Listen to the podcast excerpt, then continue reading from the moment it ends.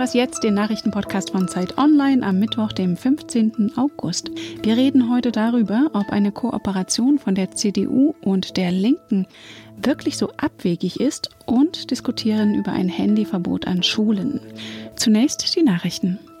Wahlkampf aus dem Gefängnis heraus, das scheint der brasilianische Ex-Präsident Lula da Silva vorzuhaben.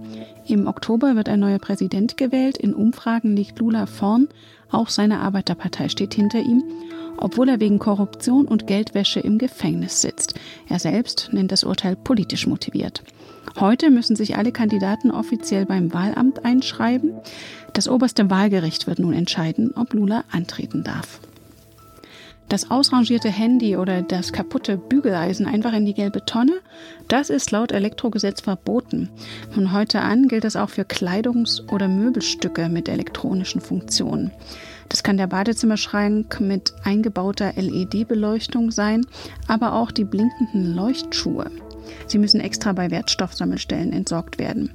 Ziel des neuen Gesetzes ist es, mehr Elektroschrott zu recyceln.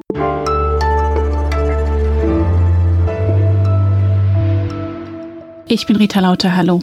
Ich ähm, befürworte keine Zusammenarbeit mit der linken Partei und das schon seit vielen Jahren. Wir werden alles tun, damit wir bei den anstehenden Wahlen in den neuen Bundesländern eine Regierungsbildung äh, hinbekommen, die unter Führung der CDU ähm, Regierungen ohne die Linke und selbstverständlich auch ohne die AfD möglich macht.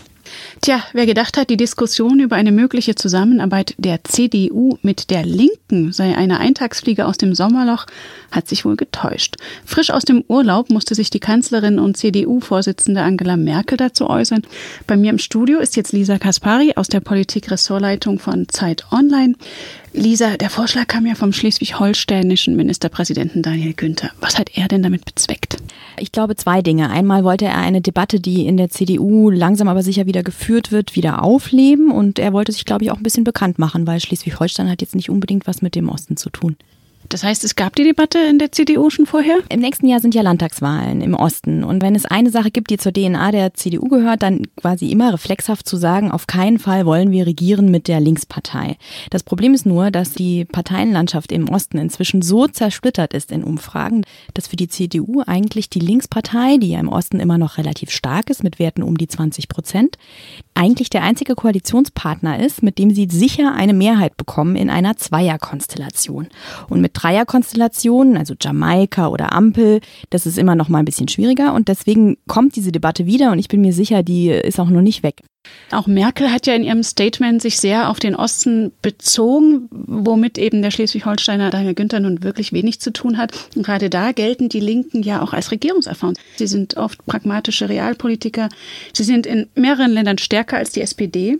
Und gleichzeitig sagt ja die CDU vor Wahlen immer den Satz, wir werden mit allen demokratischen Parteien reden. So abwegig ist der Vorschlag also nicht, oder?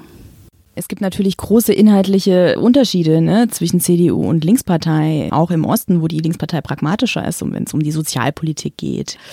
Was wegfallen würde, ist der große Streit um Auslandseinsätze Bundeswehr oder nicht. Verteidigungspolitik, das ist ja in Bundesländern spielt das keine Rolle.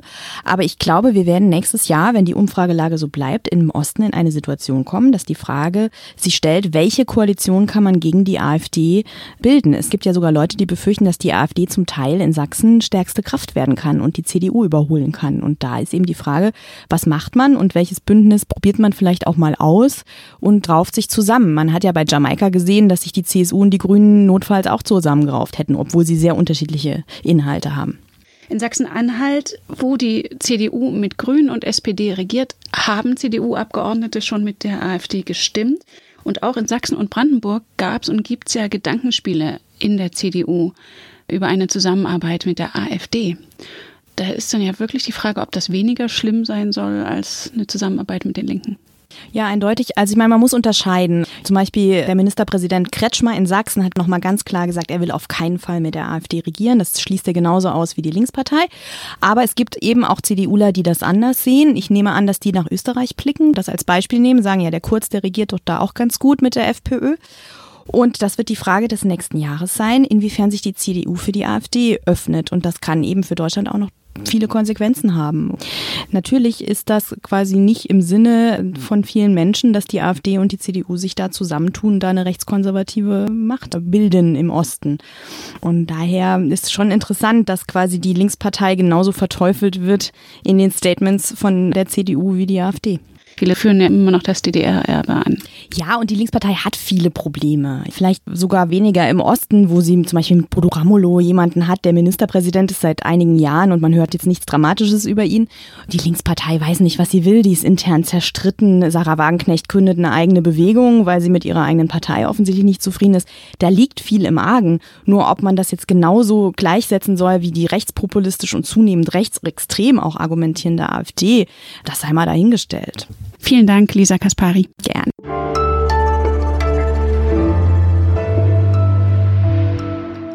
Und sonst so?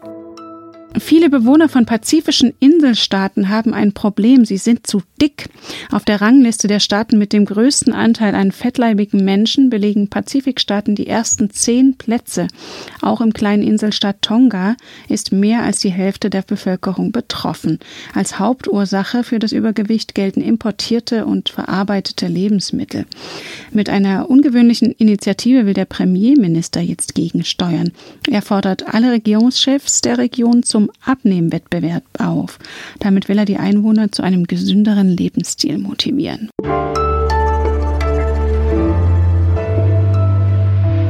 Alle zehn Minuten schaut ein Jugendlicher aufs Smartphone, in den USA zumindest sagen Statistiken.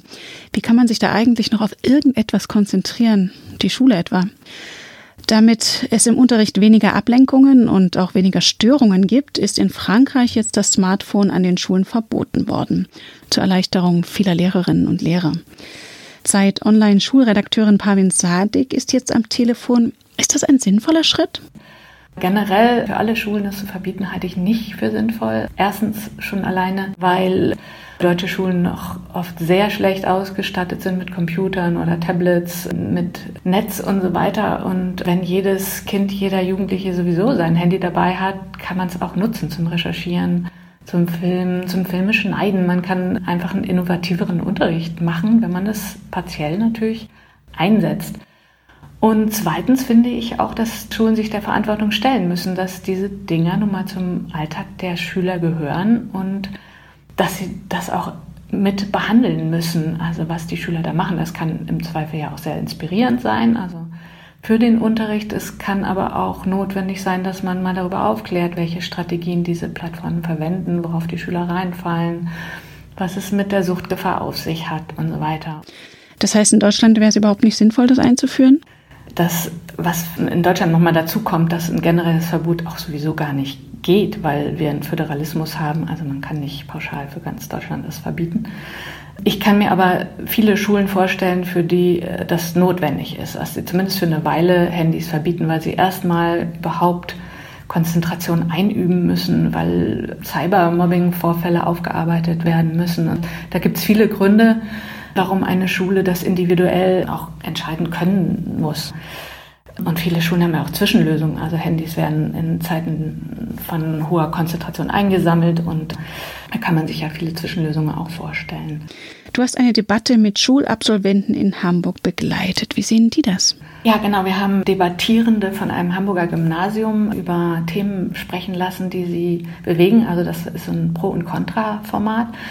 Zwei haben sich auch das Thema Handelverbot gegriffen. Das waren allerdings schon Studierende, also ehemalige von diesem Gymnasium.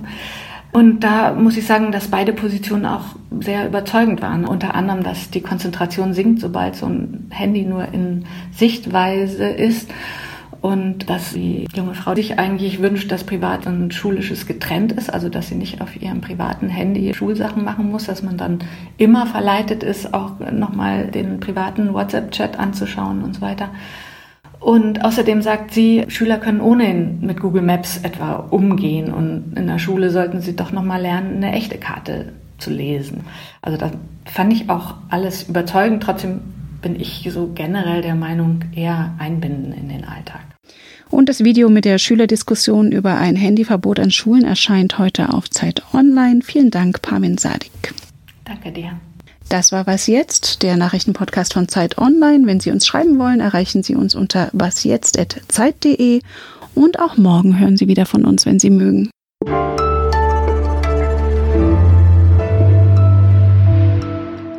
Hast du mal gezählt, wie oft am Tag du auf dein Handy guckst? Nee, ähm, möchte ich auch lieber nicht machen, ehrlich gesagt.